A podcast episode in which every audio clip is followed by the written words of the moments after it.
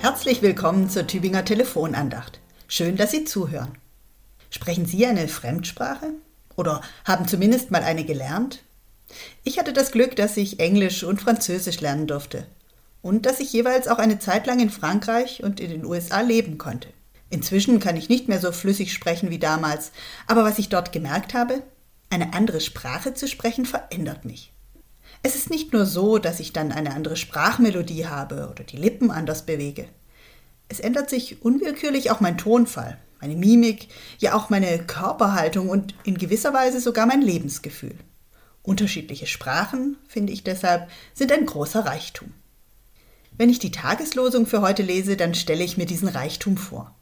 Lobt den Herrn alle Völker, rühmt ihn, ihr Nationen alle, heißt es in Psalm 117 und ich sehe vor mir, wie Christen und Juden auf der ganzen Welt Gott loben, in ihren verschiedenen Sprachen, die unterschiedlich klingen, mit ihrem besonderen Tonfall, mit ihrer Art von Musik und Gesang, feierlich und erhaben oder fröhlich und schwungvoll, und auch mit ihrem ganzen Körper, im Knien und Stehen, Sitzen und Gehen, mit Bewegung und Tanz.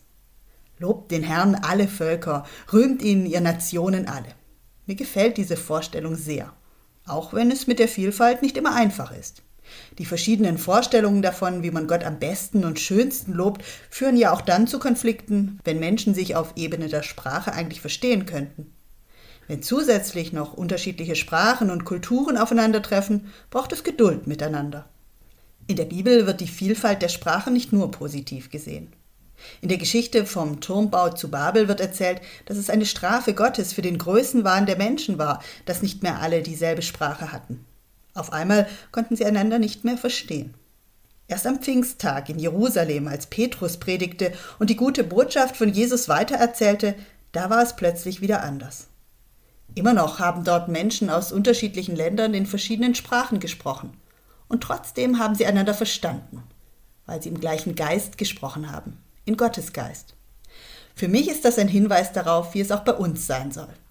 Jeder und jede hat seine und ihre eigene Sprache und Art zu sprechen, selbst dann, wenn wir eigentlich dieselbe Muttersprache haben. Und alle haben ganz verschiedene Arten, Gott zu loben, mit Herzen, Mund und Händen.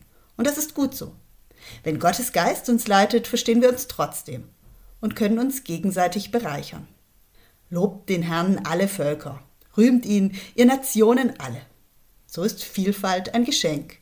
Und auch wir, Sie und ich, sind Teil davon. In diesem Sinne wünsche ich Ihnen noch einen gesegneten Tag. Ihre Pfarrerin Caroline Rittberger-Klaas aus Weilheim.